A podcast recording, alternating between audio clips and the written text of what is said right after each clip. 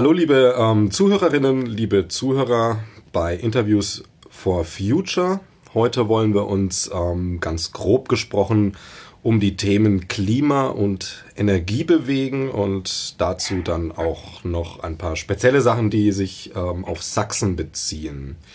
Dazu habe ich mir den Hans-Jürgen Schlegel eingeladen, unter anderem Ingenieur, Referent für Energie- und Klimaschutz, in der Beratung auch in der Richtung tätig, ist Mitglied in, der Vereinigung zur Förderung der Nutzung erneuerbarer Energien, VEE, e, und auch in einigen weiteren Projekten beteiligt. Ähm, hallo, Herr Schlegel. Ja, ich grüße Sie. Woher kommt denn. Ich grüße Sie, Dominik. Ähm, woher kommt denn das Interesse an Klima und Energie? Das ja, das hat sich halt äh, einfach äh, so ergeben. Ich musste 1993 meine äh, Dozententätigkeit aufgeben, weil ich keine Studierende mehr hatte und bin dann in das sächsische Umweltministerium äh, gegangen, äh, dort im Geschäftsbereich, habe einige Jahre in Leipzig im damaligen äh, Stufa im äh, Umweltfachamt, staatlichen Umweltfachamt gearbeitet und dann 2001 im Sommer äh, hat das sächsische Kabinett äh, einen Klimaschutzplan äh, äh, praktisch sich ausgedacht und den auch verabschiedet.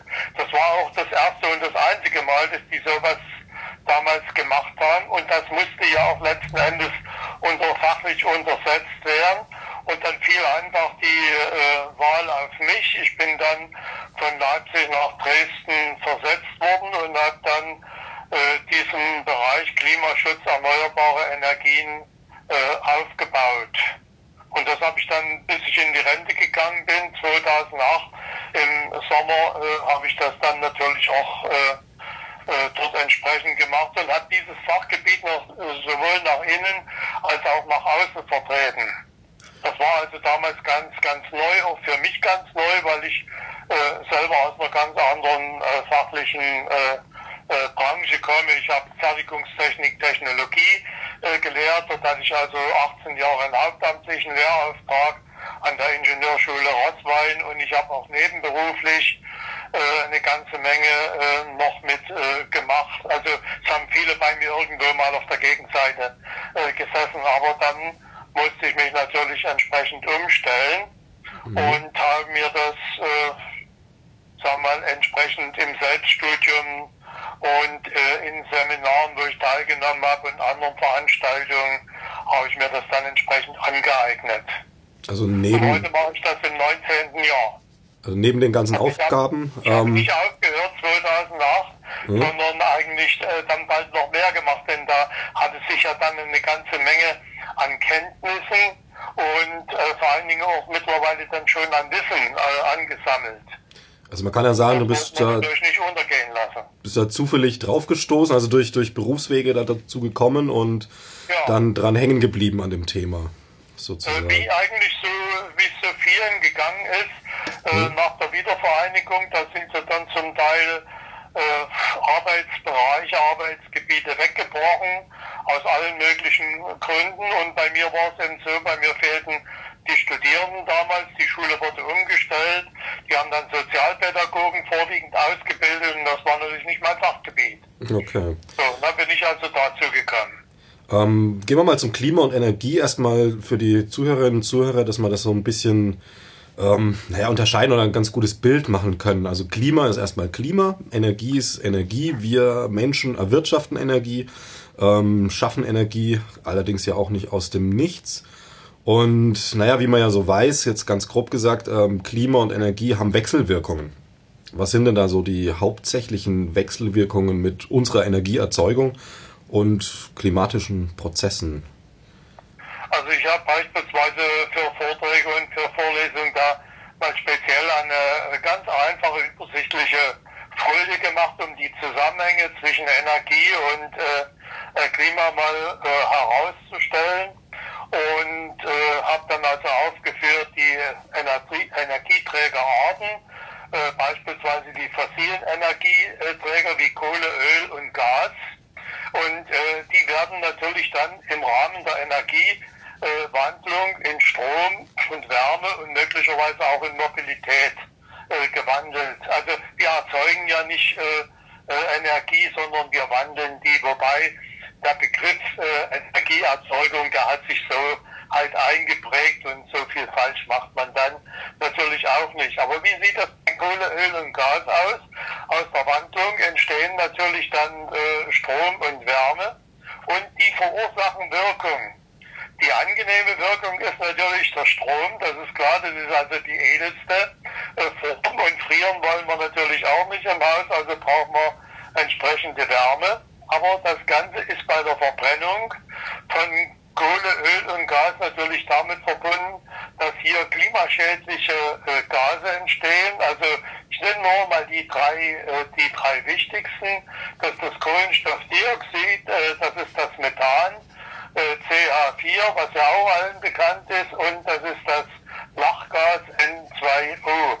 Und diese Gase, die müssen natürlich in unserer Atmosphäre drin sein aber eben nur ein bestimmter Mindestanteil, damit wir überhaupt Lebensfähigkeit hätten. Wenn wir diese Gase nicht hätten, sondern wir hätten also beispielsweise nur unsere bekannte Luft, die aus Sauerstoff und aus Stickstoff besteht, und äh, dann wäre es also auf der Erde äh, sehr, sehr kalt.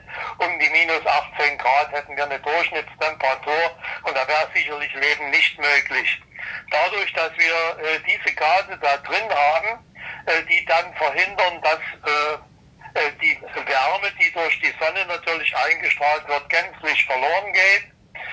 haben wir also angenehme Temperaturen, die zwischen 14 als Durchschnittstemperatur so zwischen 14 und 15 Grad dort liegen. Genau das ist natürlich jetzt gestört. Dann haben wir natürlich weiter die Kernbrennstoffe, die also auch bei der Umwandlung für Strom und Wärme sorgen äh, möglicherweise ganz angenehm, vorwiegend als Strom, aber die Wirkung ist natürlich wieder, dass wir hochradioaktive Reststoffe behalten. Aber CO2 äh, äh, haben wir äh, oder andere Treibhausgase, wie wir sie ja nennen, äh, die entstehen dabei nicht. Die entstehen aber möglicherweise im Vorfeld, nämlich beim Abbau von Uran, der ja praktisch als Kernbrennstoff dann in Frage kommt. Und dann haben wir weiterhin als Energieträger, was uns auch nicht unbekannt ist, wir haben die Sonne, wir haben mhm. den Wind, wobei äh, der Wind ist natürlich ein Abkömmling der Sonne, das Wasser ist ein Abkömmling der Sonne und auch die Biomasse. Also das sind so die, die vier wichtigsten äh, Energieträger, auch die werden äh, gewandelt oder lassen sich wandeln zu Strom und zu Wärme.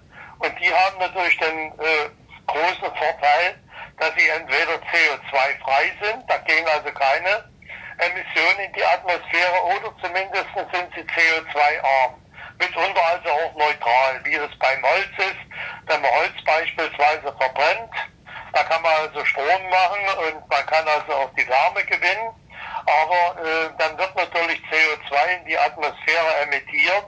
Aber das ist eben genau der Kohlenstoff, äh, der emittiert wird, der als vorher im, beim, im Wachstum äh, im Holz gespeichert worden ist.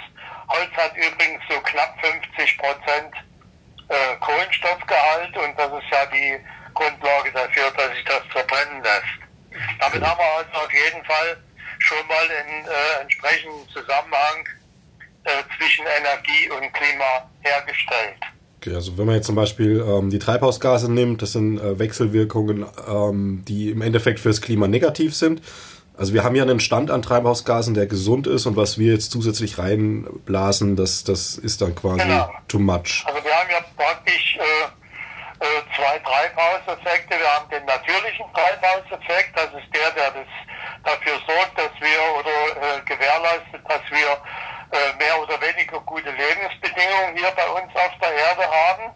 Mhm. Äh, und äh, dann haben wir natürlich, äh, das geht mit der, äh, mit der ersten industriellen äh, Revolution geht das los, also um 1740 in England, um 1840 dann bei uns in Deutschland, den übrigen Staaten. Von da an wurde dann die fossilen Energieträger eingesetzt und äh, das hat also dann dazu geführt, dass zusätzliche Treibhausgase in die Atmosphäre gebracht worden sind. Und das bezeichnen wir dann als anthropogen oder vom Menschen verursachten Treibhauseffekt. Okay, der sich ja bekanntermaßen äh, negativ auswirkt. Ähm, ist jetzt vielleicht ein bisschen naiv. Überwiegend negativ, Über ja. ja. Gibt es positive Wechselwirkungen zwischen unserer Energieerzeugung und klimatischen Prozessen? Äh, also äh, wer in einer kalten Gegend beispielsweise wohnt, der mag das vielleicht als etwas angenehm empfinden. Ich will bloß mal das Beispiel von Grönland dort bringen. Mhm. Äh, im, im, Übrigen wird ja von den äh, Klimaleugnern oder äh, äh, Skeptikern wird ja immer wieder angeführt, Grönland sei mal grün gewesen. Da ja, hätte genau. also gar kein Eis gegeben. Genau, das heißt ja auch Grönland wegen Grünland. Aber die Ränder von Grönland mhm. und äh, als Erik der Rote nach Grönland äh, geschiffert ist, äh, dann haben die natürlich dort äh, grüne Ränder gefunden, dann haben es äh, Greenland oder Grönland letzten Endes äh, dort äh, genannt. Und mittlerweile ist es so, dass also in Grönland äh, auch wieder etwas Landwirtschaft betrieben werden kann, vor allen Dingen in, äh, in den Küstengebieten von Westgrönland. Und für die Leute mag das also durchaus angenehm sein. Und es mag auch durchaus angenehm sein, wenn einer äh, vielleicht in den nördlichen äh, Gebieten etwas mehr Wärme kriegt. Aber das ist natürlich dann, äh, der, derjenige vertritt dann schon wieder seine Partikularinteressen, also seine eigenen Interessen. Für die Menschheit insgesamt ist es nicht gut. Okay, also Und das merken wir ja, wo das jetzt praktisch hinläuft. Genau, also auf globale Sicht gesehen, es gibt den einen oder anderen, der einen Vorteil zieht, aber am Ende ja. ist es Im sehr negativ. Teil werden wir also keine Vorteile ziehen, äh, sondern äh, die Nachteile für die äh, Menschheit und für äh, die gesamte Erde die sind also wesentlich, wesentlich größer. Okay. Ähm, du beschäftigst dich ja viel mit Windkraft. Ähm, wollte ich einfach mal fragen, dass man auch wieder so einen Überblick erstmal findet. So, wie ist denn der Anteil ähm, der Windkraft ähm, in Europa, Deutschland und Sachsen, so vom Energieaufkommen her? Also äh, für Europa äh, kann ich dir das jetzt so ad hoc nicht sagen. Für Deutschland und Sachsen Mhm. Da äh, geht das schon letzten Endes einigermaßen. Da kann man dann schon äh, was sagen. Und zwar nehme ich mal hier etwas raus, wie wir in Deutschland letzten Endes stehen. Ein Stand vom äh, 31. Dezember. Mhm. Und äh, dort haben wir also in Deutschland äh, etwa 29.400 Windenergieanlagen. Mhm. Ich verwende jetzt mal nicht den Begriff Windkraft, sondern ich spreche mal von der Windenergie. Das äh, Windkraft ist nicht irgendwie grundsätzlich falsch, aber wir haben ja auch äh, neben dem Wind auch noch das Wasser. Mhm. Und dort sprechen wir von Wasserkraftanlagen und da hat sich der Begriff Wasserkraft eingebürgert und die Kurzbezeichnung für eine Wasserkraftanlage ist WKA. Okay. Äh, Sprechen wir dann von einer Windenergieanlage WEA. Können wir dann besser unterscheiden, aber äh, es machen natürlich dann noch viele, äh, die das natürlich dort nehmen. Also wir haben also etwa 29.450 Windenergieanlagen in, äh, Sachs, in, in Deutschland äh, gehabt, immerhin mit einer Leistung, mit einer Nennleistung von äh, rund 54.000 Megawatt oder mhm. 54 Gigawatt. Das ist natürlich halt äh, eine ganze Menge. Und äh, der Anteil, der jetzt am äh, im Strombereich äh, dort äh, kommt, der äh, liegt dann mittlerweile doch schon bei deutlich über 10 Prozent. Okay. In Deutschland. In, in Deutschland. Sachsen äh, liegt man immer ein bisschen drunter. Aber da kommen wir ja vielleicht noch drauf. Genau. Ähm, da wollte ich immer fragen, also jetzt, wenn man jetzt mal Sachsen betrachtet, überhaupt als Standort, ähm, ist Sachsen, also ich meine, Wind ist ja nicht überall gleichmäßig verteilt, also auch, auch irgendwelche geografischen Strukturen haben da ja Einfluss, der Föhn jetzt zum Beispiel bei den Alpen genannt. Ähm, wie ist denn das mit Sachsen? Ist das ein guter Standort oder welche Gegenden in Sachsen eignen sich gut für Windenergie? Also es gab mal eine Zeit, da hatte der äh, frühere Ministerpräsident in Sachsen gesagt, äh, Sachsen äh, sei also kein Windland. Mhm. Äh, das ist natürlich äh, politischer Unsinn gewesen oder fachlicher Unsinn, aber politisch äh, sicherlich motiviert. Äh, ich mache ja nun seit vielen Jahren Studien zur Windenergie in Sachsen und da wissen wir im Großen und Ganzen Bescheid. nehmen wir mal die Großstädte raus, also Leipzig, Chemnitz, Dresden äh, das wären natürlich jetzt äh, keine Windstandorte in Sachsen. Und dann gibt es natürlich noch einige dort, wo Seen sind. Also niemand kommt auf die Idee, in, äh, in den See jetzt beispielsweise die Windräder reinzustellen oder in entsprechende äh, große Vertiefung. Aber im Großen und Ganzen ist Sachsen ein relativ äh, gutes Windland. Auch wenn ich das mit äh, anderen Binnenländern vergleiche, äh, was die Stromerträge anbelangt, die also dort die Anlagen treffen, dann haben wir in Sachsen überwiegend äh, ziemlich gute Bedingungen. Und äh, nun kommt es natürlich darauf an, wie sind die Windverhältnisse am Standort. Man macht natürlich dann eine Standortuntersuchung. Man prüft natürlich die Windverhältnisse, indem also Windmasten da aufgestellt werden, Windmessmasten in verschiedenen Höhen. Und da kriegt man natürlich dann raus, ob ein Standort besonders geeignet ist.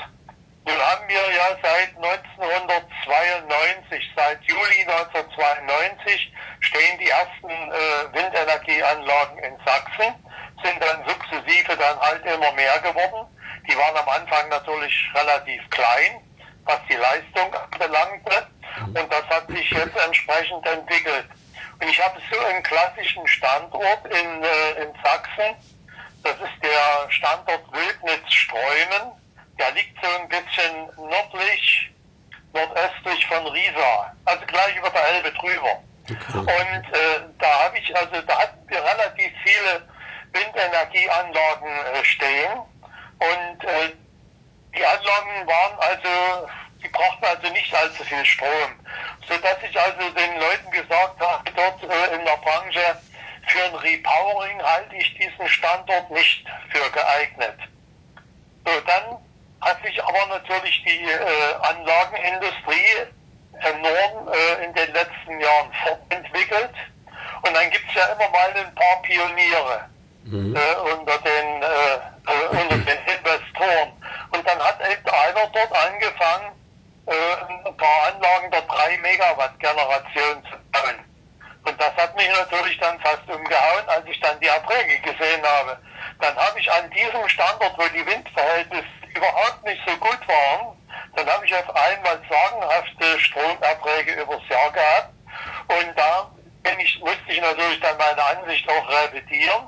Das habe ich dann natürlich gern getan und gesagt, ja, mit den heutigen Anlagengenerationen, also der technologische Stand, den mhm. wir mittlerweile erreicht haben, der lässt es eben zu, selbst an Standorten, die wir vielleicht nicht vorher nicht für so geeignet gehabt haben, ein Repowering durchzuführen oder überhaupt erstmal Windenergieanlagen äh, dorthin zu stellen. Das ist natürlich dann halt ganz toll.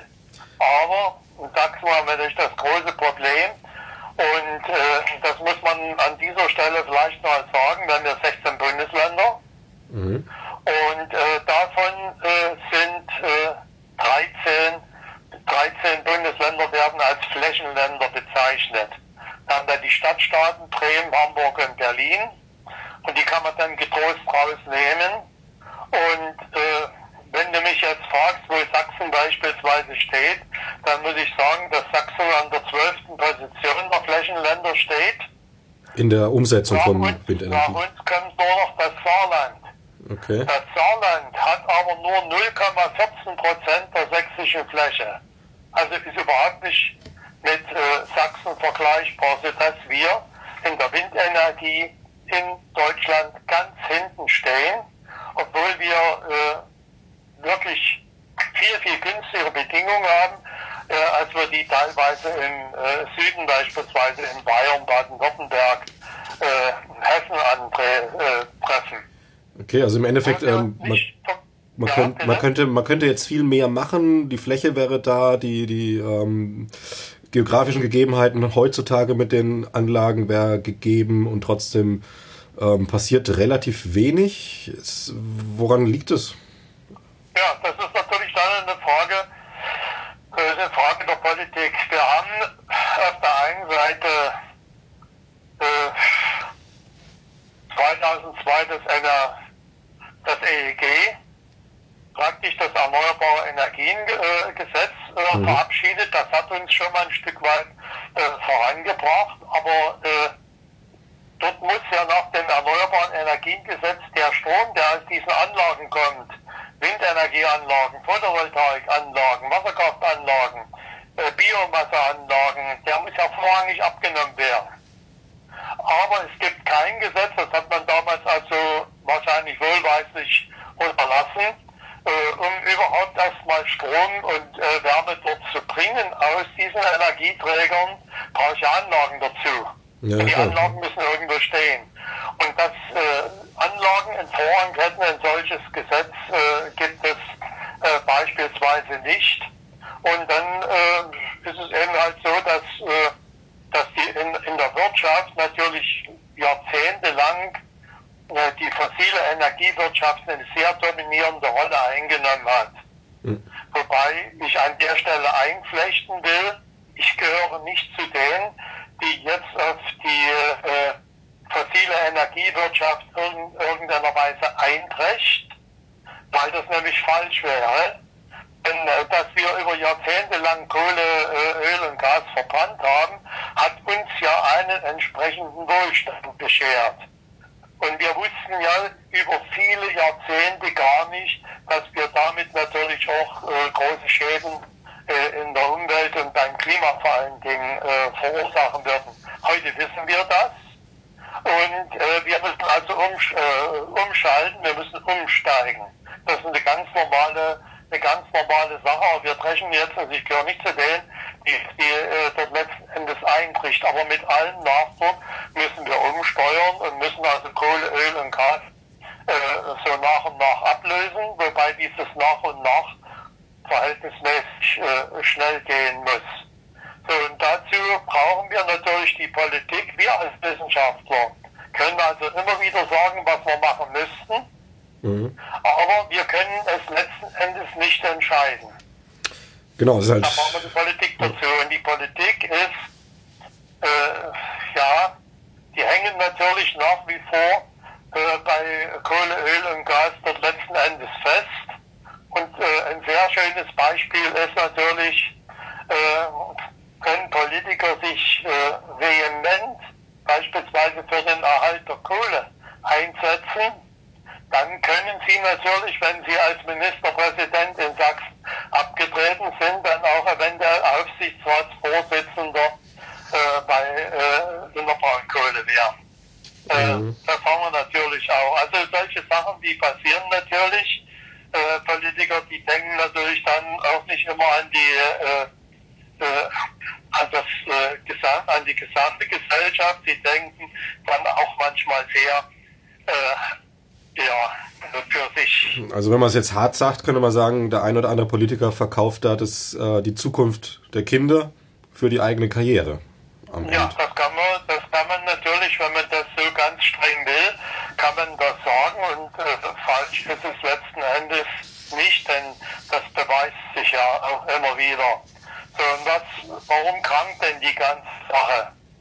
Äh, ich habe das jetzt gerade mal für die Kollegen äh, herausgefunden, weil die sich da wieder beschwert haben. Da gab es also wieder äh, Einwendung, einmal durch die Bürger. Da werden Bürgerinitiativen, die äh, äh, werden da initiiert. Mhm. Und äh, dann gibt es natürlich heute äh, eine neue Partei in, in Deutschland. Also können wir auch beim Namen nennen, die AfD. Die AfD ist äh, aus meiner Sicht eine reine Klimaleugnerpartei und die lehnt auch die Energiewende ab. Die wollen ja weiter in der Kohle bleiben und die wollen vor allem auch weiter äh, die Kernkraftwerke dort erhalten. Naja, laut. Und äh, dann wird natürlich alles versucht, wie man eventuell, gerade in der Windenergie, das gilt aber auch für die Photovoltaik, das gilt für Biogasanlagen, das gilt für Wasserkraftanlagen, wie man die entsprechend verhindern kann. So, und äh, beim Wind ist es so, da passt ja immer irgendwo etwas. Also ich werde Standorte auswählen, wo ich nicht gerade in einer Hauptvogel-Zugrichtung äh, drin bin. Und ich werde natürlich auch äh, die Windenergieanlagen nicht in die Vorgärten äh, der, äh, der Bewohner äh, äh, dort setzen und so viele Sachen mehr. Und dann haben wir natürlich in Deutschland seit 1935, das wären also jetzt 85 Jahre, ne? mhm. äh, wir das, äh, ja. da ist das Reichsnaturgesetz, Reichsnaturschutzgesetz praktisch in Kraft getreten. Aus dem ist dann letzten Endes das Bundesnaturschutzgesetz äh, dann in der Bundesrepublik Deutschland äh, geworden. So, das war damals ein sehr vorbildliches Gesetz. Und das ist es vielleicht auch heute noch. Und die Anfänge der, äh, des Naturschutzes, die reichen bis ins 19. Jahrhundert zurück und die waren auch schön in der Weimarer Verfassung verankert. Mhm. Da hat natürlich noch keiner über Klimafragen müssen sprechen. Und ja, jetzt krankt die ganze Sache, dass wir zwar ein Naturschutzgesetz haben, wo alles Mögliche verboten ist und wo alles Mögliche geschützt werden muss oder sollte. Und äh, wir haben kein Klimaschutzgesetz. Als äh, als äh, Gegenpartner dazu. Mhm. Denn mittlerweile werden ja durch äh, die Klimaveränderung auch viele Bereiche im Naturschutz verändert. Und ich sage dann, äh, dass sowohl in Vorlesungen als auch in Vorträgen, Klimaschutz, das ist Naturschutz. Also Klimaschutz gibt es, es gibt den Naturschutz, es gibt den Umweltschutz, und äh, die meisten Leute werfen das alles durcheinander. Die denken, das ist alles eins, ist es aber natürlich nicht. Und heute müsste das Klimaschutz haben und da muss man natürlich dann abwägen. Ich kann ja keine Art schützen, ich will das bloß mal sagen, in den Alpen mhm. haben wir natürlich eine äh, gigantische Eisschmelze in den Gletschern. Und wir haben aber, äh, wenn man also denkt, dass in den Gletschern niemand lebt, dann stimmt das natürlich nicht. Wir haben viele Tiere, die sind an bestimmte Höhenstufen gebunden und in den Alpen ist bei 4710 Meter ist Schluss. Höher geht's nicht. Also wir verdrängen jetzt dort Pflanzen und Tiere in die Höhe. Manche werden das Glück haben, werden über die Alpen drüber hinauskommen und werden vielleicht nach Norden äh, kommen, wo sie dann wieder Lebensbedingungen finden. Aber im Großteil wird das nicht. Diese Tiere werden einfach entsprechend verschwinden. Und wir haben natürlich auch äh, Wanderungsbewegungen, äh, nicht bloß bei den Menschen, sondern wir haben auch bei Tieren und Pflanzen Wanderungsbewegungen von der Alpen-Südseite, also aus dem Mittelmeerraum weiter nach Norden, die dann hier eingreifen und die die ganze Ökologie letzten Endes verändern und äh, weiß Gott nicht immer positiv. Ja, also das, das ist das, was wir heute eigentlich brauchten. Wir haben bisher noch kein Glück gehabt, das, was die Bundesrepublik, die Bundesregierung verabschiedet hat, diesen Klimaplan 2050, das ist kein Klimaschutzgesetz, so wie wir das brauchten, so wie im Naturschutzgesetz eine Vielzahl von Einzelmaßnahmen da drin wären. Mhm. Naja, das ist ja das Ding mit dem Klimaschutz, ähm, Klimawandel, auch, auch Artensterben, all diese Aspekte, das halt sehr schleichend passiert. Also wenn man sich die Unterschiede jetzt anschaut, meinetwegen das Insektensterben in den letzten 30 Jahren, gab es ja auch bekannte Studie. Ähm, das ist halt, naja, wenn man jetzt gestern und heute vergleicht, ist nicht viel passiert, aber wenn man dann von vor zehn Jahren und heute vergleicht, äh, passiert halt doch einiges. Nur wir spüren es halt nicht direkt. Ja, und also das spürt man natürlich nicht. Auch den, den, den Klimawandel allerdings, äh, den, äh, oder die Klimaveränderung, die können wir natürlich mittlerweile hier äh, bei uns auch schon ganz gut äh, spüren. Mhm. Also wir haben ja diese beiden Hitzesommer 2018 und äh, 2019 gehabt, aber es gab auch so ein 2014 Sommer, 2003 und wenn du dir das dann mal anguckst, dann sind also die Abstände zwischen den Jahren nun weiß Gott nicht mehr groß. Ja, klar. Und, äh, äh, viele sagen also beispielsweise, ja, wir haben keine Vögel mehr und so weiter. Äh, die Vögel, ähm, die brauchen natürlich entsprechende Futtergrundlagen. Und wenn du zwei solche Hitzesommer gehabt hast, dann fehlen denn die Würmer und dann werden viele Sachen, die sind da gewesen. Im Gegensatz in den Wäldern beispielsweise, da haben sich natürlich die Bogenkäfer äh, dort vermehren können wie verrückt. Aber äh, das passt nicht für alle, für alle Vögel und äh, für alle Tierarten äh, als, als Futtergrundlage. Also da ist natürlich eine Riesenmenge passiert und dann äh, in der Natur äh, äh die Vögel, die übertragen haben und die Tiere, die im, im, im Wald und in freier Fell es nur äh, leben, die füttern wir natürlich nicht. Die müssen sich selber letzten Endes versorgen. Wenn die kein Futter mehr haben, haben sie weniger Nachwuchs und dann äh, dauert es lange, dann äh, sind sie in irgendeiner Weise weg. Manche profitieren natürlich auch davon. Die Wildschweine zum Beispiel. Ja, die Wildschweine profitieren unheimlich davon, weil ähm, mittlerweile der Mais äh, in unserer Gegend sehr, sehr gut wächst. Viele Bauern äh, bauen entsprechend äh, größere Flächen mit Mais an, äh, um ihre Tierbestände zu versorgen. Und dort führen sich die Wildschweine natürlich sehr wohl. Und äh, die haben natürlich dann äh, äh, eine entsprechend große Menge an Nachwuchs. Und äh, die sind dann natürlich nicht immer gern gesehen, weil die auch sehr, sehr viele Schäden dann anrichten. Mhm. Nicht bloß jetzt hier, äh, indem sie über die Straße rennen und dann in Autos reinlaufen und äh, dann zu schweren Unfällen äh, führen, sondern äh, die graben ja ganze Vorgärten um und was weiß ich was halt alles und die können also auch äh, äh, Kartoffeläcker, äh, die, die graben die im, in einer Nacht, graben die große Flächen um und schon ist der Schaden natürlich da. Naja, und dann auch noch für die Insekten ist ja auch nochmal ein ganz großer Schaden durch Mais, äh, weil Mais einfach null Nektar, also keinen Nektar abgibt. Und dann halt ja. sehr, sehr viel Fläche ist dann mit einer Pflanze voll, die zwar unsere Nutztiere ähm, versorgt. Das Wildschwein freut sich auch, aber die ganzen Bestäuber finden immer weniger.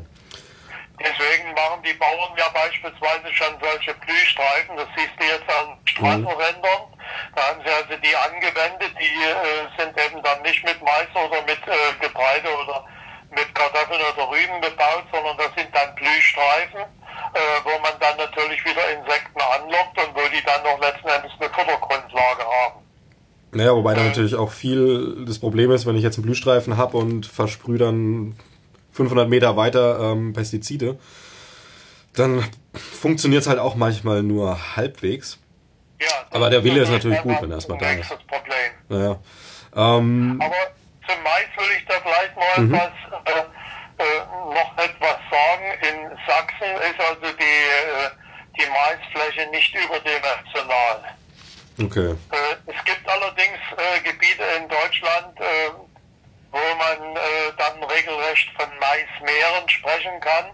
Das trifft aber hier auf Sachsen letzten Endes nicht so. Also die Landwirte, die passen da noch einigermaßen auf. Sicher gibt es mal den einen oder anderen, äh, der da auch mal schnell vielleicht ein bisschen mehr anbaut, aber so, also 12 bis 14 Prozent äh, der Ackerfläche, die können ohne weiteres mit Mais bestellt werden, sogar noch etwas mehr. Und äh, da passiert dann kein Schaden, weil dann immer noch ein ordentlicher Fruchtwechsel möglich ist. Aber wer natürlich dann Jahr für Jahr auf derselben Fläche Mais anbaut, auch das gibt es nämlich in Deutschland, mhm. äh, das ist natürlich dann schon, hat mit, mit guter äh, landwirtschaftlicher Praxis dann nichts zu tun, ist klar. Okay, na gut, Aber das ist ja klar. vielleicht jetzt mal so ein Randproblem, was wir hier einfach mal mit ansprechen. Ähm, du hast neben den ganzen technischen, äh, klimatisch, energiewirtschaftlichen Dingen auch, hast du ja vorhin schon erwähnt, äh, Pädagogik studiert und auch als Dozent gelehrt. Ähm, Jetzt engagierst du dich heute sehr viel für Umwelt, für Klimathemen, Energiethemen, ähm, hast damit ganz klar mit vielen Menschen zu tun. Ähm, siehst du einen konkreten Nutzen aus diesem Pädagogikstudium? Ja, das ja schon ziemlich lange vorbei.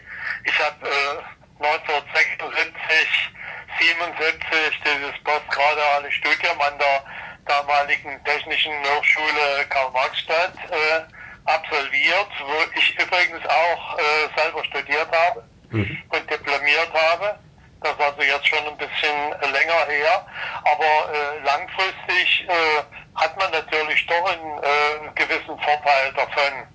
Denn das Studium endete natürlich auch, äh, oder äh, wir mussten also eine, eine Prüfung, eine Prüfungsvorlesung ablegen und die Prüfungsvor für die Prüfungsvorlesung musstest du natürlich dort äh, ein entsprechendes Programm einreichen in fünf Minuten Schritten. Mhm. Also 100 Minuten, die Vorlesung ging über 100 Minuten. Und das dann in 5 äh, Minuten Schritte und eingeteilt. Dann in 5 musstest du praktisch das, was du machtest, lehrmäßig, in 5 Minuten Schritte musstest du dann aufteilen. Und da haben die natürlich dann halt äh, große Obacht gelegt. Ich habe dann auch immer zu meinen Studierenden gesagt, das ist natürlich eine, sowohl für mich eine Hochleistungsveranstaltung als auch äh, für sie äh, als Zuhörer. Und äh, damals gab es natürlich nichts Elektronisches, sondern es wurde alles an der Tafel gemacht. Die Tafeln kennst du ja vielleicht noch, ja. die also dann vierfach äh, rechts und links aufklappbar sind, sodass vier Felder äh, dann äh, entsprechend da sind. Mhm. Und die war natürlich dann von links oben bis rechts unten entsprechend äh, vollgeschrieben. Also ich habe natürlich auf jeden Fall profitiert davon. Auch ähm, wie macht man es, wie tritt man dann vor den, äh, vor den jungen Menschen und später natürlich dann auch vor den etwas älteren auf, wie sie mir ja dann begegnet sind, als ich äh, dann in diesem Fachgebiet äh, meine ersten Vorträge und Vorlesungen äh, gehalten habe. Ja, Oftmals okay. saßen ja dann nicht irgendwelche Studierende vor mir, sondern da saßen ja selber äh, äh, ausgebildete Akademiker vor mir. und sicherlich auch mal. Auch sicherlich auch mal welche, die da äh, eine andere Meinung hatten oder einfach, ne, ich sag mal, Klimazweifler. Ja, also andere Meinung, das hat man natürlich letzten Endes dort auch äh, genügend äh, erlebt. Das erlebe ich auch heute noch.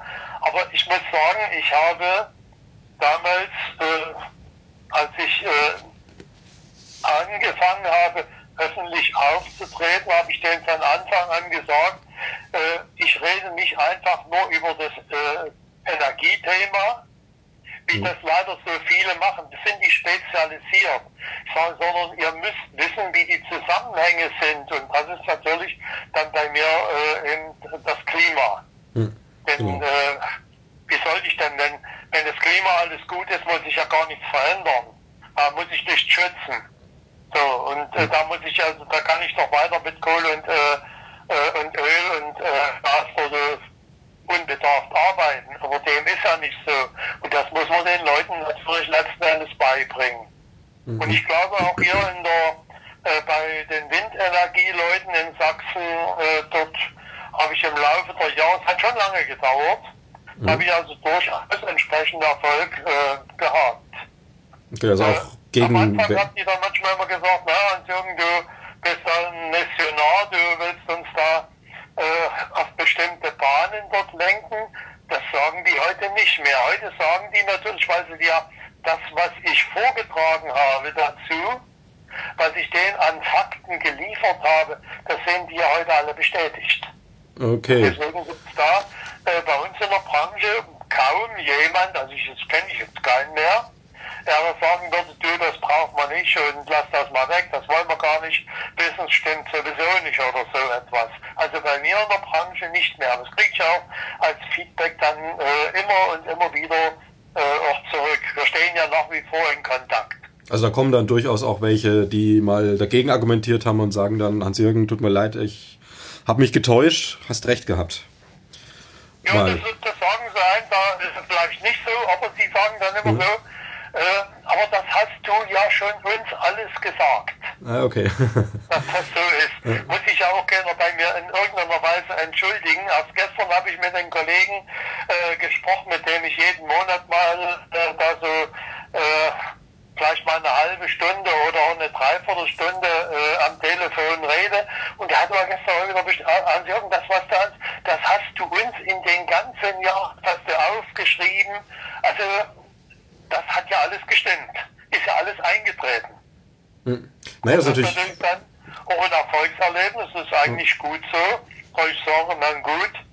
Äh, ich bin zwar jetzt kein junger Kerl mehr, in der Beziehung unterscheide ich mich natürlich dann von vielen Älteren, äh, in, bei denen ich mir in den Kopf reingehen will. Mhm. Naja, da ist bleiben. Keine Veränderung, also es muss alles so bleiben, wie es gewesen ist.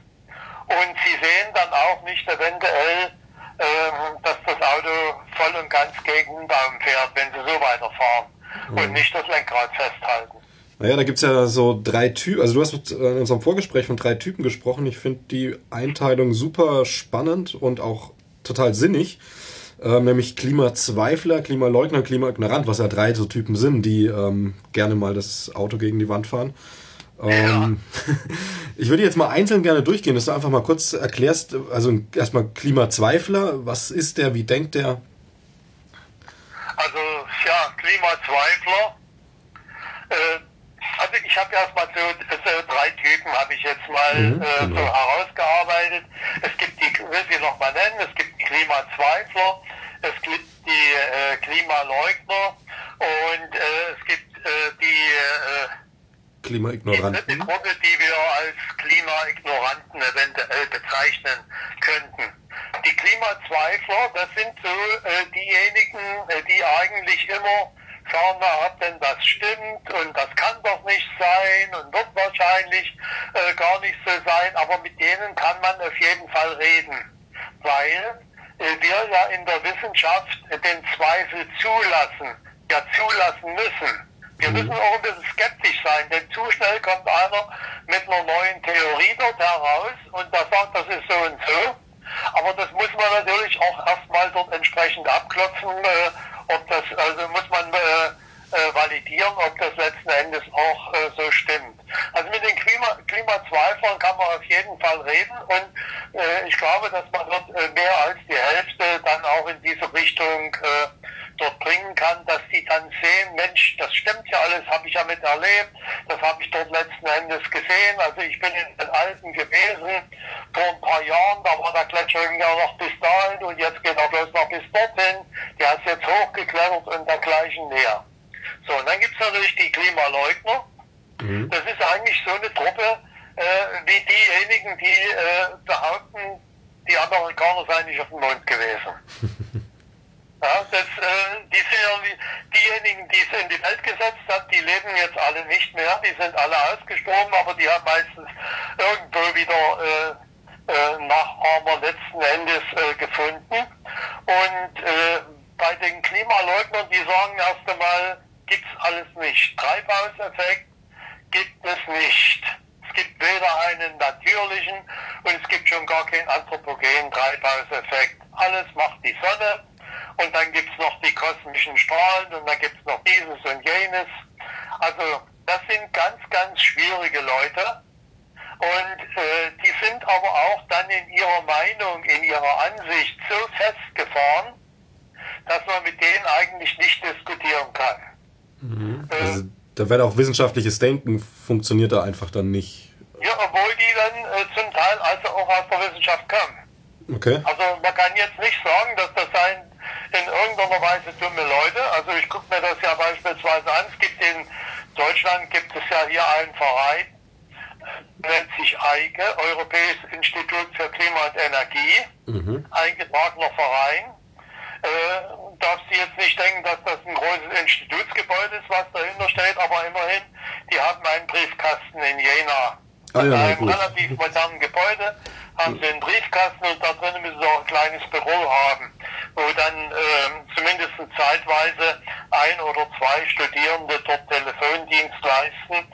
Ansonsten sind das vorwiegend also ältere Männer, die eigentlich viele in meinem Alter schon sind, also deutlich über die 70 und dann in ganz Deutschland irgendwo verstreut, verstreut und die dann natürlich ihre The äh, Theorien ähm, dann von sich lassen. Die sind zum Teil extrem gefährlich. Nicht, weil sie zu viele wären, sondern weil es nur wenige sind. Und wenn dann einer von denen Professor ist, einer ist Strömungsprofessor und der andere, der ist äh, Elektrotechnikingenieur, der ist das und das und die sagen, wir befassen uns damit und das, was die Klimaforscher dort alles äh, äh, dort äh, herausposaunen, das stimmt halt alles nicht. Ja, aber wie, wie kommt es zustande? Das ist Also, für, für viele Leute, die einfach gestrickt sind, die sich gar nicht mit diesen Sachen beschäftigen, äh, da ist das oftmals sehr einleuchtend und deswegen haben die also eine große, Breit, eine große Breitenwirkung. naja, und der Das Professor war- sagt was, das muss schon stimmen. Ist ja auch noch so eine Denke, aber Ja, also, wie- das kann doch, wie kann ich mir das vorstellen? Ich kann meine, also ohne Wissen kann man es doch gar nicht nachprüfen. naja, klar. Aber wenn jetzt jemand, also wenn jetzt jemand Wissenschaftler, meinetwegen ähm, Strömungstechniker ist, das ist ja, also der muss ja auch in seinem Bereich ähm, Sachen erst dann, darf, darf die erst dann als gegeben ansehen, wenn die wirklich bestätigt sind, beziehungsweise umgedreht. Der muss ja ähm, nachvollziehbare Daten analysieren können. Und beim Klimawandel. Das, das müsste ja, das müsste man meinen. Aber äh, wenn das nicht so ist, aber für den äh, Normalbürger, also der sich jetzt mit diesen Sachen da nicht äh, beschäftigt, ähm, der seine Kenntnisse aus der Zeitung nimmt mhm. oder zum Teil aus dem Internet, aber von dem, was da so äh, alles dort kommt, Social Media, was ja heute alles so rumgeistert, äh, da kannst du das äh, letzten Endes nicht äh, in irgendeiner Weise erwarten.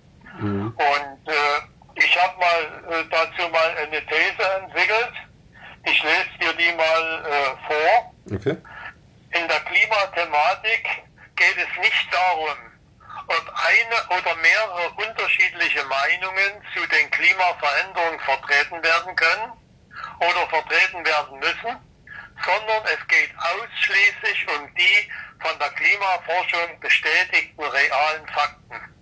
Wissenschaftlicher Konsens in der Klimaforschung in Klammern.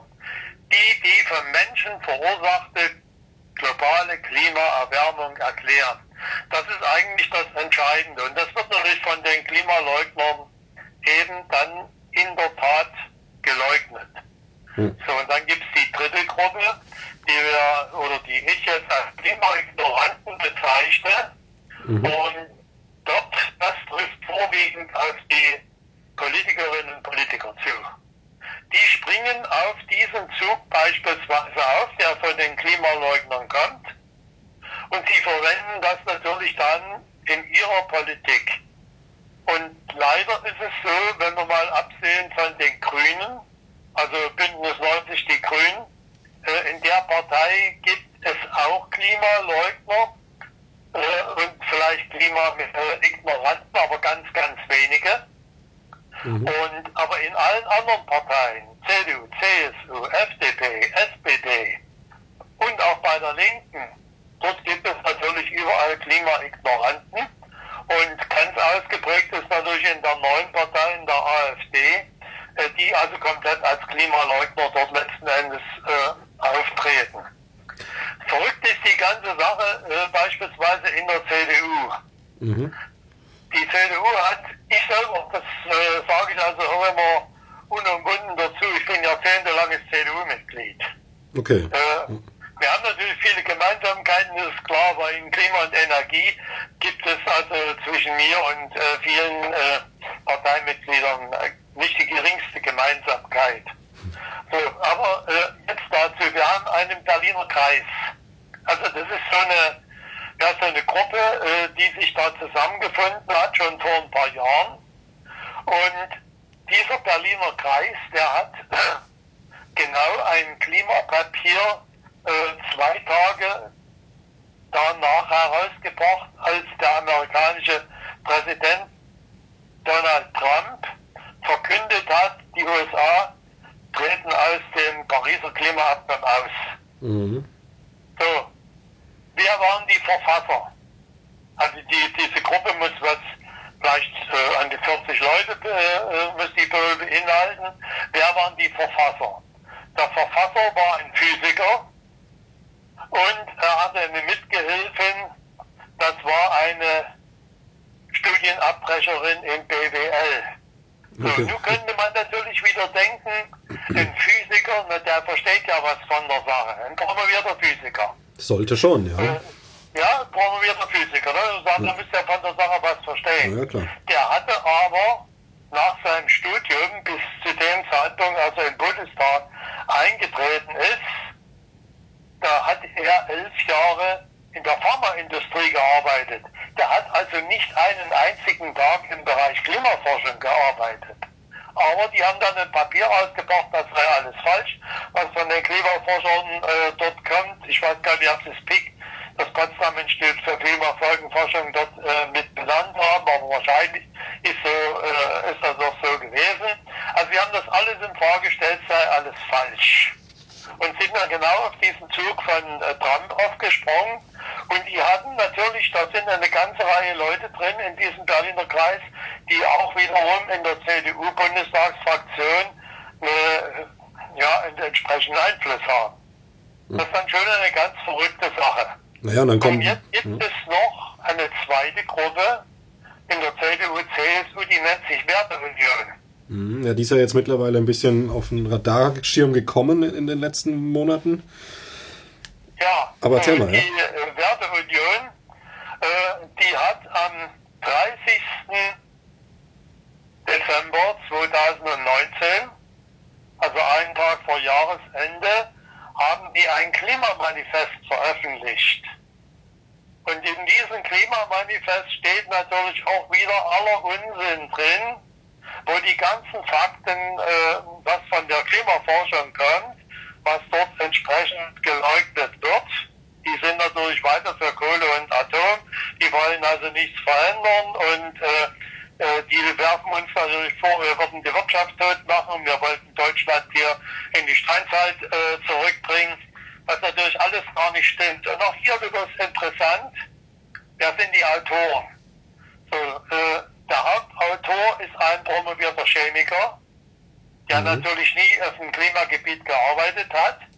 Die haben unheimlich viel äh, Literaturangaben und die Literaturangaben, die wir geguckt, die waren dann alle bei Eigen, also die dann alle von der Klimaleugnerseite dort letzten Endes kamen. Und das Schönste war, die äh, Zweitautorin oder Mitautorin, das ist dann eine Hamburger Rechtsanwältin, äh, die aber auch äh, dazu neigt, äh, sehr in rechtes Gedankengut äh, sich verstrickt zu haben, äh, schon in der Vergangenheit. Also vom Fach ist da nie einer mit dabei gewesen. Okay. Und äh, das ist natürlich dann ganz, ganz schlimm.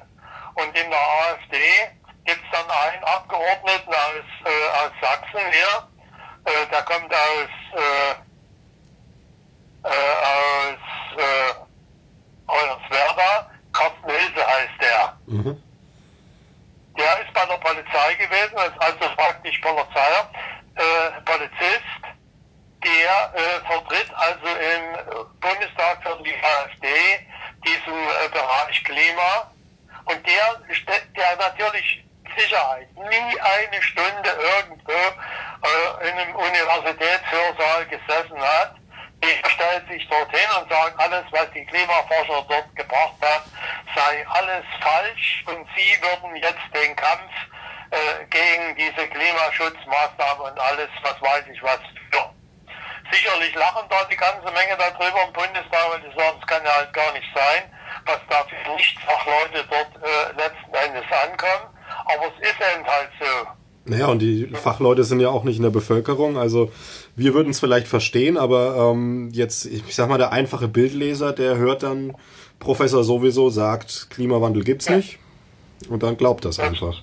Das, ist- das ist dann natürlich so. Und, äh, aber hier in dem Fall ist es ja sogar einer, der, äh, wo also auch der Laie erkennen müsste, der kann ja davon überhaupt gar keine Ahnung. Und das kann man sich ja auch gar nicht in kurzer Zeit anlesen. Also wenn ich jetzt mal bedenke, äh, ich habe ja nun äh, einen Großteil meines Lebens wissenschaftlich gearbeitet. Ich habe allerhand Jahre gebraucht, bis ich, äh, sagen wir mal, dann auch auftreten konnte. Also ich habe ungefähr zwei Jahre, habe ich, äh, es waren knapp zwei Jahre her, äh, als äh, mich die, die erste Organisation gebeten hat, äh, bei ihnen vorzutragen.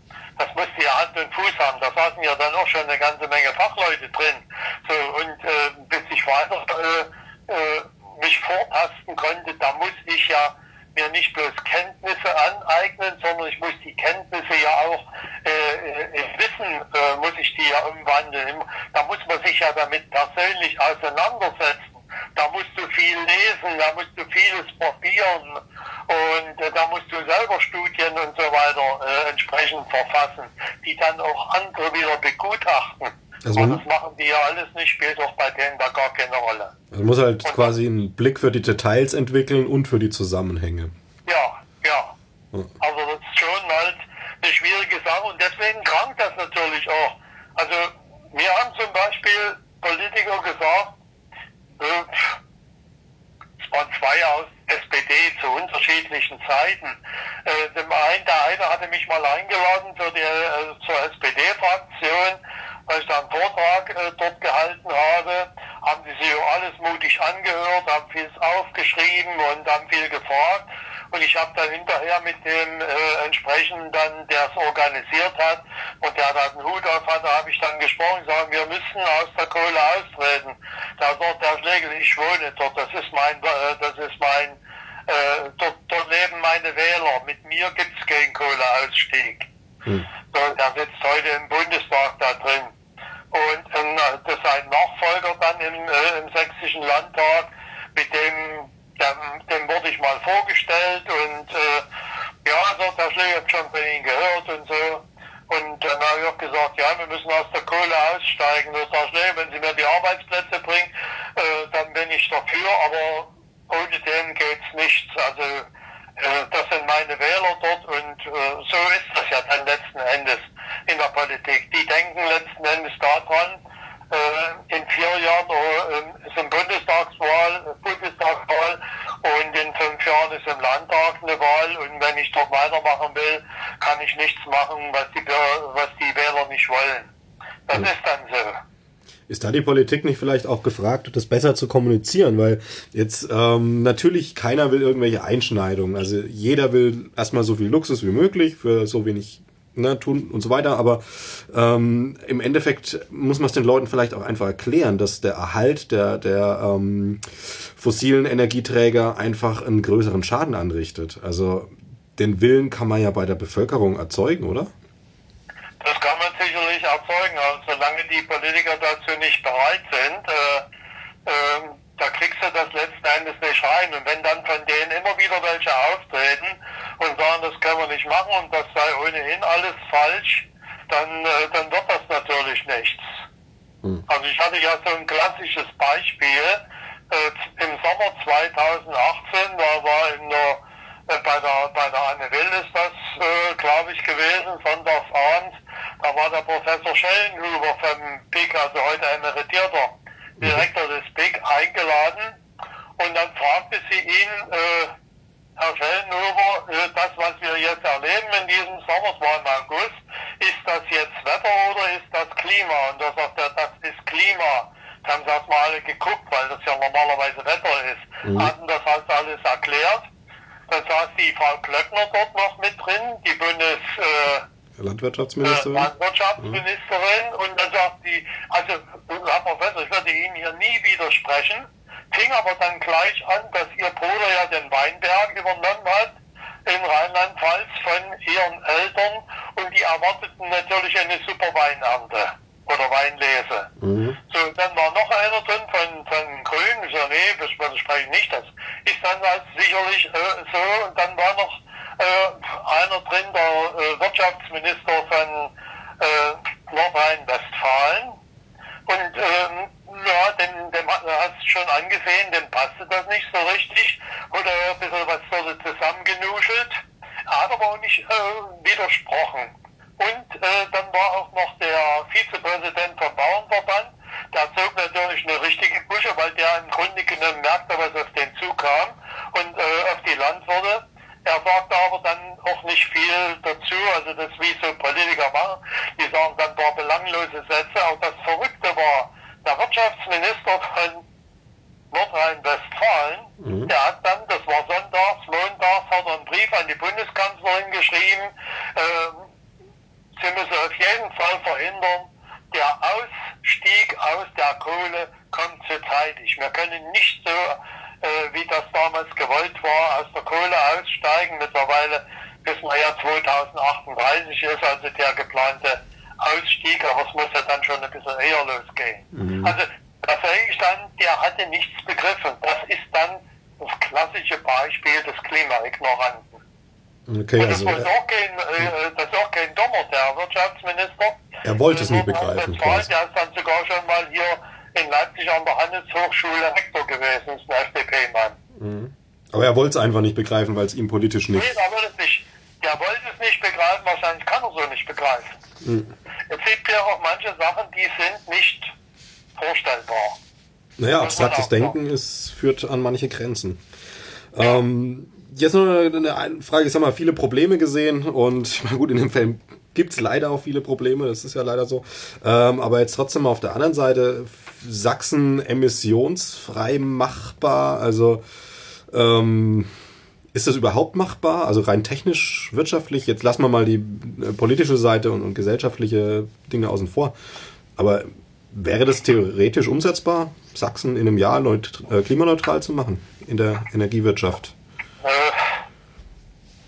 Ich habe hier mal äh, die Forderung von Fridays for Future für den Klimaschutz mhm. ausgenommen. Äh, Kohleausstieg bis 2030 als Fragezeichen hinter gemacht. 100% erneuerbare Energieversorgung bis 2035, Fragezeichen dahinter. Netto Null bis 2035 erreichen, Fragezeichen. Und äh, dann kommt da noch so ein paar Sachen.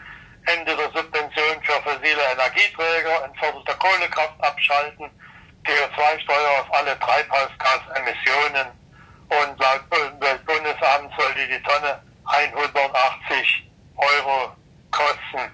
So, nun war es natürlich, ob äh, das jetzt letzten Endes alles so einfach geht. Das äh, auf dem Papier geht letzten Endes alles. Das, das muss man, das muss man dazu sagen. Und äh, ich habe 2008 mal im Auftrag der Grünen zusammen mit einigen Kolleginnen und Kollegen eine Studie für Sachsen gemacht, ob wir in der Lage wären, Sachsen zu 100 Prozent aus erneuerbaren Energien zu versorgen. Mhm. Äh, äh, Zielkorridor damals äh, war 2020, also dieses Jahr. Also auch die, Anla die Anlagen dazu, auch alle in Sachsen, also quasi. Nur Sachsen. Nur die Sachsen. Studie war nur auf Sachsen bezogen. Mhm. Und äh, das ist auch also ziemlich viel geworden. Äh, dazu, wir haben das also untersucht. Ich habe also dort, äh, weil ich federführend äh, die Studie gemacht habe, habe ich mir dann eine Reihe von Fachleuten für die einzelnen Gebiete hinzugezogen, weil man alle, äh, selber kann man ja gar nicht alles alleine machen. Mhm, okay. Und wir sind dort zu dem Schluss damals gekommen, immer den technologischen Stand von 2008 mhm. zugrunde, gelegt, äh, zugrunde gelegt haben, dass wir 2020 ungefähr 80 Prozent äh, zumindest unseres Stromverbrauchs in Sachsen hätten können aus den erneuerbaren Energienträgern äh, abdecken.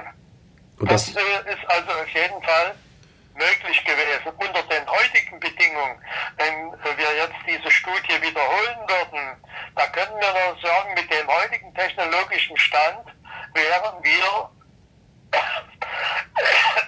auf jeden Fall in der Lage, Sachsen zu 100 Prozent beim Strom äh, als erneuerbaren Energieträgern, also Wind, Sonne, Biomasse und Wasserkraft äh, zu versorgen, wobei die Schwerpunkte dabei Windenergie und äh, Wasserkraft wären.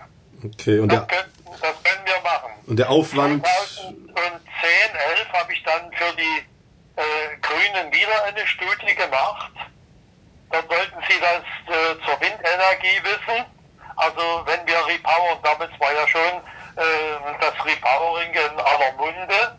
Und äh, die Studie habe ich dann 2011 veröffentlicht, auch wiederum mit äh, äh, Kolleginnen und Kollegen zusammen, auch den ganzen naturschutzfachlichen äh, Rahmen beleuchtet. Wir haben den rechtlichen Rahmen beleuchtet, also alles mit entsprechenden Fachleuten. Und wir mhm. waren dort zu dem Ergebnis bekommen, dass wir in der Lage sind, 35 Prozent unseres Stromverbrauches äh, in Sachsen äh, nur als rein rechnerisch als Windenergie abzudecken. Und also 35 Prozent, das ist schön, allein aber auch wieder unter dem Gesichtspunkt äh, des Technologiestandes von 2010, 11. Mhm, wo sich wahrscheinlich einiges getan hat. Wenn ich heute wiederholen würde, mhm. dann äh, kommt natürlich halt was ganz anderes raus. Also das ist dann schon mehr oder weniger äh, erstaunlich.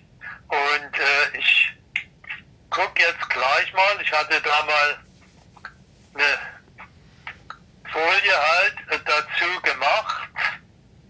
Mal mhm. sehen, ob ich die jetzt auf die Schnelle so finde, wie das dann immer so ist, hast du dir viel äh, zurechtgelegt und dann ist es irgendwo. Naja, die Zeit nehmen wir uns. Wir wären aber heute letzten Endes äh, in der Lage, mit gar nicht so sehr viel äh, Windenergieanlagen, allerdings mit großen Anlagen, Mhm. dass wir äh, auf jeden Fall nur mit Wind rein rechnerisch den Strombedarf von Sachsen decken könnten. Okay, und wir, also mit den Techniken, die es heute gibt und Ja. natürlich ein bisschen den, äh, bezogen Investition. Auf den, auf den technischen Stand dann äh, letzten Endes von, äh, von heute wären wir ohne weiteres in der Lage, die, den Strombedarf äh, abzudecken. Und äh, das ist ja mehr als erstaunlich. So, jetzt habe ich das also gefunden. Wir bräuchten also beispielsweise, wenn wir äh, äh, wenn wir Anlagen äh, der 3 Megawatt äh, Klasse nehmen würden, dann bräuchten wir in Sachsen äh, 2460 solche Anlagen und äh, könnten also dann über 22.000 Megawatt, äh, über 22.000 Gigawattstunden Strom äh, äh, praktisch damit äh, bereitstellen, in die Netze einspeisen. Und äh, wenn wir die äh, 4 Megawatt Klasse nehmen, die uns mittlerweile äh, zur Verfügung steht, dann bräuchten wir statt 2460 Anlagen nur noch 1845 und würden dieselbe Menge äh, Strom in die Netze einspeisen können. okay, und Und äh, wir würden dazu eine Bruttofläche in Sachsen von äh, 369 Quadratkilometer brauchen. Also auch das ist ja immer so ein äh, Problem, dass sie sagen, ihr verbraucht so viel Fläche. mhm. Und da muss man aber beispielsweise äh, wissen, äh, für eine 3 Megawatt Anlage veranschlagen wir heute äh, eine Bruttofläche von 15 Hektar. Mhm. Aber um die Maschine aufzustellen, brauchen wir nur ein Hektar. 100 mal 100 Meter. okay. Ja. Und wo, So, kommen das diese... andere ist im Grunde genommen der Abstand, äh, damit wir weitere Maschinen aufbauen können, weil wir die nicht dicht bei dicht stellen äh, können. Die müssen weit genug auseinander stehen, aber die Fläche dazwischen, die kann natürlich äh, jeder Landwirt äh, so wie bisher nutzen. Und für eine Anlage der 4 Megawatt Klasse, da brauchen wir 20 Hektar brutto. Aber die Aufstellfläche, wo die Maschine steht, die verändert sich nicht 100 mal 100 Meter und das ist ein Hektar. Okay, also der ist wirklich weg, den kann man jetzt nicht irgendwie äh, mit Blühpflanzen begrünen groß, den kann man nicht bewirtschaften, aber das sind 100 mal 100 Meter. Die, die, das ist das, was dann tatsächlich dort letzten Endes an, an Fläche verloren geht, aber ist ja auch kein Vergleich jetzt mit, mit Straßen und was wir jetzt alles so haben. Was wir jetzt äh, beanspruchen, ist relativ äh, geringe Fläche. Die Bruttofläche hört sich groß an, aber wir müssen die Maschinen natürlich weit genug auseinanderstellen. Das haben wir heute- heute äh, auch immer wieder, dass die Maschinen zu dicht stehen und dass sie dann nicht den Ertrag bringen, den sich dann vielleicht alle erhoffen. Den Okay. Stromertrag. Und das ist dann aber auch wieder politisch motiviert. Man steckt alle an eine Region oder, oder wie kommt es zustande? Weil ich meine, ein Techniker muss ja wissen, dass die äh, Windräder einen gewissen Abstand brauchen und sollte ja darauf bestehen. Ja, Aber- also die, da sind wir ja schon bei dem Punkt, wo es um die Flächen geht, um die Flächenbereitstellung. Wir haben in Sachsen äh, vier regionale Planungsverbände und äh, diese Flächenbereitstellung Windenergie wird äh, über diese regionalen Planungsverbände äh, gestaltet. Und die regionalen Planungsverbände, die haben wieder sogenannte Verbandsgeschäftsstellen, dort wo eigentlich dann Fachleute sitzen. Mhm. Und äh, im Großen und Ganzen muss ich sagen, es sitzen durchaus Fachleute, was die Windenergie anbelangt, sitzen durchaus Fachleute drin. Aber äh, die regionalen Planungsverbände, die werden natürlich durch die Landräte gesteuert. Okay. Also auch wieder Vorschläge In und regionalen Planungsverbänden, wenn ja jeder denkt, das sei eine, eine völlig demokratische, äh, ein völlig demokratisch organisierter Verband, der, äh, der hat dann ein, ein paar Vorstellungen zu viel. Dort bestimmen die Landräte. Also im Endeffekt. Die Landräte haben das Sagen und die Landräte haben natürlich in Sachsen haben wir zehn Landräte, mhm. die kommen alle aus der CDU. Dann haben wir natürlich äh, die äh, drei kreisfreien Städte, also Leipzig, Dresden und äh, Chemnitz, da sind die Oberbürgermeister, die sind auch mit da drin. Aber auf deren Flächen, da passiert ja dann in der Regel eigentlich nicht so viel. Die werden also dann zur Windenergie nicht die äh, äh, nicht so stark äh, dort entsprechend äh, fokussiert sein. Also einer von den Landräten ist immer der Vorsitzende von diesem äh, regionalen Planungsverband und dann ist es der so, kannst du dir vorstellen, wenn du irgendwo angestellt bist, dann musst du natürlich ein bisschen das machen, was dir dein Vorgesetzter vorschreibt. Mhm. So, und wenn jetzt irgendwie Landräte sagen, wir sind keine Freunde der Windenergie, weil das bei unseren Bürgern nicht so ankommt, dann äh, müsst ihr euch wohl was einfallen lassen. Wie man das vielleicht verhindern kann oder hinausziehen kann. Das ist ja immer so eine juristische Sache, die kann niemand beweisen. Hm, naja, klar. Aber man weiß, wie es in der Politik abläuft. Mhm. Irgendwo kommt was zustande, wo ist denn das gemacht worden? Also da wird einer bestellt und der kriegt dann eine Order und dann ist es eben halt so. Und wir sind also in der Beziehung nicht vorangekommen. Das Schlimme ist, dass, äh, dass die regionalen Planungs, über die regionalen Planungsverbände diese Verteilung da vorgenommen wird, die Flächen bestimmt werden, dass die Landräte indirekt äh, Einfluss haben, dass beispielsweise äh, die,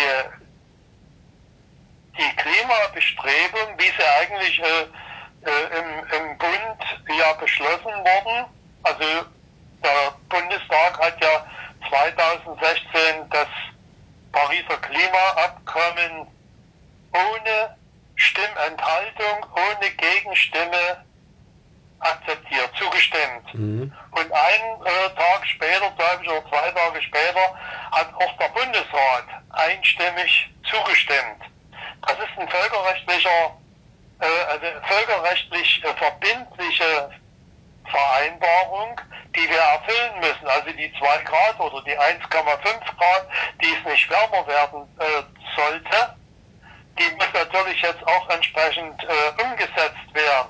Und das kann ich natürlich nicht irgendein Landrat überlassen, dass der übers Wohl und Wehe der Menschheit mitbestimmt. Mhm. Sondern da muss eine klare Vorgabe geben, aber die gibt's nicht.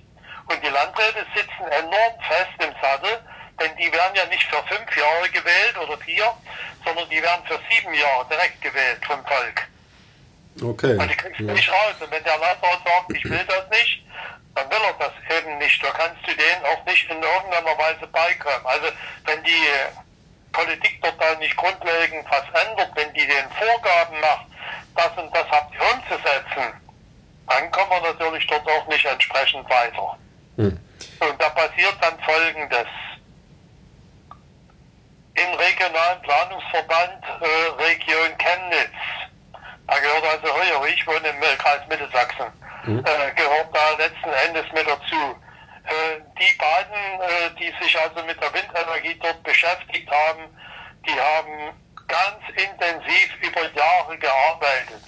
Natürlich ein paar hundert Einwendungen äh, von den Gegnern, die dann letzten Endes immer kommen. Und auf einmal tauchte ein Papier auf, haben sie eine Studie machen lassen an der TU Dresden. wie könnten wir denn in den vorhandenen äh, Vorranggebieten, wo schon Windräder stehen, wie könnten wir denn das machen, dass dort noch ein paar mehr Windräder hingestellt werden können?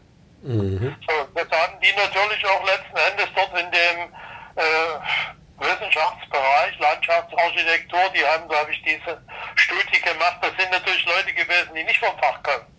Die verstehen sicherlich was von Landschaftsarchitektur, aber äh, von der äh, Technologie äh, der, der Windenergieanlagen, wie man die aufstellt, wie weit die auseinandergestellt werden müssen, das hatten die nicht drauf. Und die haben dann einfach gesagt, ja, wenn wir die Abstände, die bisher üblich sind, wenn wir die komprimieren, wenn wir die zusammenrücken, da kriegen wir eben statt äh, statt fünf äh, Windräder auf diese Fläche, da kriegt man dort zehn oder gar, oder gar zwölf.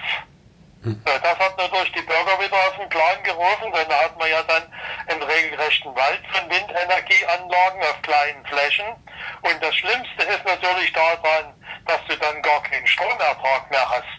Weil nämlich äh, eine Anlage der anderen, also die vorne dran stehen im Wind, die bringen dann noch was und alle, die dahinter stehen, äh, die äh, lempeln dann so darum. Die werden dann in der Leistung ganz stark abgedrängt, weil die Luftströmung, äh, äh die wird natürlich, wenn sie auf die Rotorblätter auftrifft, dann wird sie verwirbelt. Ja, so und diese Strömung braucht also einen entsprechenden Abstand. Hm äh, um dann am nächsten Windrad wieder gleichmäßig Laminar zu strömen, um dann praktisch dort wieder die Leistung abrufen zu können. Und das ist dann natürlich nicht der Fall gewesen. Ich habe dann, äh, ich habe dann auch gesagt, hier, äh, wie kannst du denn so sowas machen? Aber die hat sich dann damit natürlich äh, entschuldigt, gesagt, wir haben diese Studie doch an der TU, an die TU Dresden dort vergeben. Ich sage, die müsst ihr aber von Fachleuten machen lassen. Aber damit waren sie raus. Mittlerweile gibt es also dort gar nichts mehr. Die Fortschreibung ist erstmal äh, vollkommen auf Eis gelegt in dem äh, Bereich äh, Chemnitz.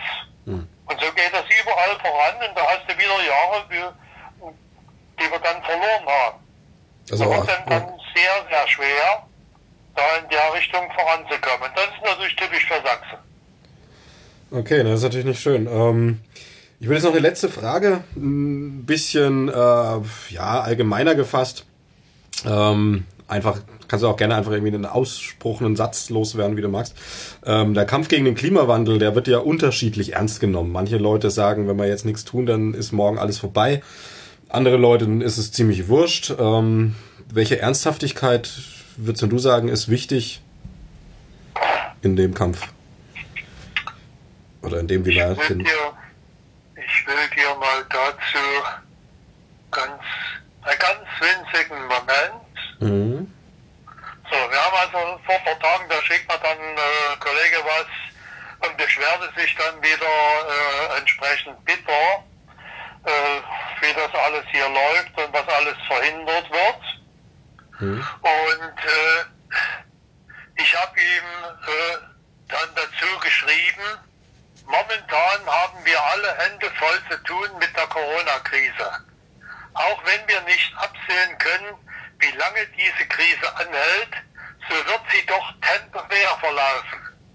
Und dann überkommt uns wieder die Klimakrise als Dauerkrise, die noch alles in den Schatten stellen wird, was wir gemeinsam jetzt schon erleben müssen. Auch wenn ich kein Klimaforscher bin, schätze ich aufgrund meiner jahrelangen Arbeit im Fachgebiet Klimaschutz, erneuerbare Energien die Situation dramatisch ein. Bezogen auf den Referenzzeitraum 1880-1910 hat die globale Klimaerwärmung bereits die Schwelle von Delta T rund 1,5 Kelvin erreicht. Das ist also das, was ich Original mhm. äh, meinen äh, Kollegen äh, äh dort geschrieben habe. Okay. Also so siehst du, die ernst, äh, wie, wie ernst die Lage ist, das wird bei ganz, ganz vielen Menschen nach wie vor verkannt. Das ist eigentlich das, woran man drehen müsste, weil die Politik sich wiederum auf ganz viele Menschen, eben auf die Wähler zurück ja. beruft und sagt. Also ja. ich muss irgendwann mal äh, den Menschen gegenüber ehrlich sein. Naja, da muss man natürlich dann auch aufpassen, äh, dass man sich nicht äh, die falschen Ratgeber dort holt. Also die äh, Ratgeber von äh, also Ratgeber von Eike, das wäre das völlig falscheste, was man in dieser äh, Beziehung äh, da machen und, und tun könnte. Ja, die, diese also. Es ist ganz wichtig, sich auf die Leute zu fokussieren, die auf diesem Gebiet jahrelang äh, entsprechend arbeiten. Und da ist ja eigentlich da klar. Da sind wir ja zum Glück in Deutschland äh, hervorragend aufgestellt. Also wir haben ja mit äh, dem Potsdam Institut für Klimafolgenforschung haben wir eines der führenden Klimaforschungsinstitute in der Welt. Die gehören äh, zu den ersten fünf. Mhm. Das ist natürlich enorm was. Und äh, im Jahr werden etwa 20.000 äh, Klimastudien veröffentlicht. Die kann natürlich kein Mensch kennen, aber es gibt natürlich dann immer wieder ganze Gruppen, die dann alles wieder entsprechend äh, sortieren und die eben seriöse Forschung machen. Und deswegen verbietet sich das dann auch schon dann solchen Leuten zu glauben, äh, Glauben zu schenken, die überhaupt gar keine Forschungsarbeiten auf dem Gebiet machen. Oder die dann bloß in äh, verschiedenen Studien äh, der Klimaforschung drin rumstöbern und dann suchen, ob vielleicht was äh, falsch sein könnte oder ob es da nicht doch Zweifel und äh, dergleichen gibt und ähm, dann immer wieder sagen, also guckt mal an, dem ist natürlich gar nicht so. Also wie zum Beispiel eben diese Eike, die man ja, sag ich mal, suffisant äh, als Büro im ähm, äh, Briefkasten bezeichnen kann. Ja. Ähm, also keine eigene Forschung, keine Studien, kein gar nichts, auch keine wirklich, äh, keine, keine Klimawissenschaftler sind, aber ähm, jetzt von zum Beispiel der AfD die Klimapolitik maßgeblich beeinflussen und damit dann Klimastimmung machen, Meinungen beeinflussen. Genau, der, äh, äh der Vizepräsident äh, von, von Eike, der hat eine Viertelstelle äh, bei diesem Carsten Hilse, bei den Bundestagsabgeordneten. Mhm. Und er denen natürlich zum Klima seine Geschichten. Und äh, der Vizepräsident von Eike, der also auch selber AfD-Mitglied ist, der hat natürlich auch äh, äh, diesen Klima-Energieteil äh, dort mit äh, in ihrem Parteiprogramm äh, verantwortet. Das mhm. haben die im Wesentlichen dann auch letzten Endes so äh, übernommen. Das ist ja klar, wenn du solche Leute dort hast und die auf und die dann auch noch auftreten lässt. Das ist übrigens auch immer wieder unser Problem in, der, äh, in, de, in den Medien, dass man den Leuten dort äh, Gehör schenkt, dass man die auftreten lässt. Also ich bin dort äh, grundsätzlich äh, dagegen, dass die äh, dort ein Podium letzten Endes äh, mhm. bekommen. Es ist für Staat im Grunde genommen, äh, darf das nicht sein, aber ich meine, es lässt sich nicht so ohne weiteres verhindern. Naja, es gibt ja einen interessanten Aspekt, nämlich äh, dass diese Wissenschaft, äh, die journalistische ähm, Regel zum Ausgleich der der ähm, Meinungen. Das heißt, wenn neun, wenn von 100 Leuten 99 sagen, der Klimawandel ist menschgemacht und einer sagt nicht, dann lädt man einen der 199 ein und den anderen und hat natürlich dann ja. dieses Gefühl von äh, die ich habe dann 50% Wissenschaftler da sitzen, die sagen ja Klimawandel ist menschgemacht, 50% also von diesen zweien 50% sagen nein und das ist ja dann ein ganz anderer Eindruck, der entsteht. Das ist ja ein genau. so. Und dazu äh, würde ich da einfach mal, so wie ich das äh, mal schriftlich äh, formuliert habe, äh, das, sonst lese ich ja nun in meinen Vorträgen nun nicht unbedingt ab aber manchmal muss man sich auch was aufschreiben. Und es war in Diskussionen mit den Klimawandelleugnern über die anthropogen verursachte globale Klimaerwärmung im öffentlichen Raum, vor allem in den Medien sowie in Institutionen. Praktisch deren mediale Aufwertung ist grundsätzlich abzulehnen, da die Klimaerwärmung durch Treibhausgase CO2, CA4, N2O O3, also Ozon ist das, etc., mhm. genau den physikalischen Gesetzen und nicht den Fake News der Leugner folgt. Okay. Das habe ich also entsprechend äh, formuliert und äh, damit ist also auch meine Position klar und im Grunde genommen auch die, vor allen Dingen die Position der, der Klimaforscher. Genau, manchmal muss es eben. Wie du schon sagst, also wenn ich von 99 ein einlade und den einen Gegner, dann habe ich ja schon mal 50 Prozent eine andere Meinung und äh, das äh, wird krank auch noch dran in der Aufklärung. Genau. Aber da müssen die Medien natürlich auch mal endlich nachbessern. Ja. Da wäre jetzt auf jeden Fall ein Journalist mal interessant als Gesprächspartner, was der dazu sagt. Äh, Hans-Jürgen Schlegel, ich danke dir fürs Interview. Sehr erhellend. Und ich habe mal jetzt auch ausführlich gemacht, das würde ich aber auch einfach so behalten. Ähm, ja, erstmal vielen Dank. Und falls du noch irgendwie ein letztes Wort loswerden willst, wäre jetzt noch der Moment. Ja, ich habe mich also durchaus gefreut, dass äh, äh, ich jetzt hier ganz unerwarteterweise ein Podium bekommen habe und äh, konnte doch äh, gerne mal einige Ausführungen zu den Fragen von Klima und äh, äh, Energie, insbesondere in erneuerbaren Energien, äh, machen. Und ich will einfach mal noch sagen, dass die ersten drei Monate in Deutschland so abgelaufen sind, dass wir äh, rund 52 Prozent unseres Stromverbrauches allein aus Wind, Biomasse, PV, Strom und Wasserkraft abdecken konnten. Das ist also doch schon mal äh, ein recht gutes Ergebnis. Auf der anderen Seite, wenn wir jetzt äh, die Anstrengungen nicht weiterführen auf diesem Gebiet, dann werden natürlich die äh, gesteckten Ziele überhaupt nicht erreicht und dann äh, wird es dann schwierig, äh, das äh, 2-Grad-Ziel, äh, dass wir es nicht übertreffen, kaum möglich sein. Aber wir dürfen keinen Fall aufgeben, selbst wenn es schwierig ist. Wir müssen unbedingt weitermachen und ich setze dort nochmal auf äh, die Aktion von Fridays for Future. Wenn hier alles vorbei ist mit Corona, dann werden wir sie auch wieder auf der Straße sehen und dann werden wir und müssen wir den Druck von unten äh, weiter erhöhen. In dem Sinne, da danke ich dir nochmal, dass du mit mir dieses Gespräch geführt hast.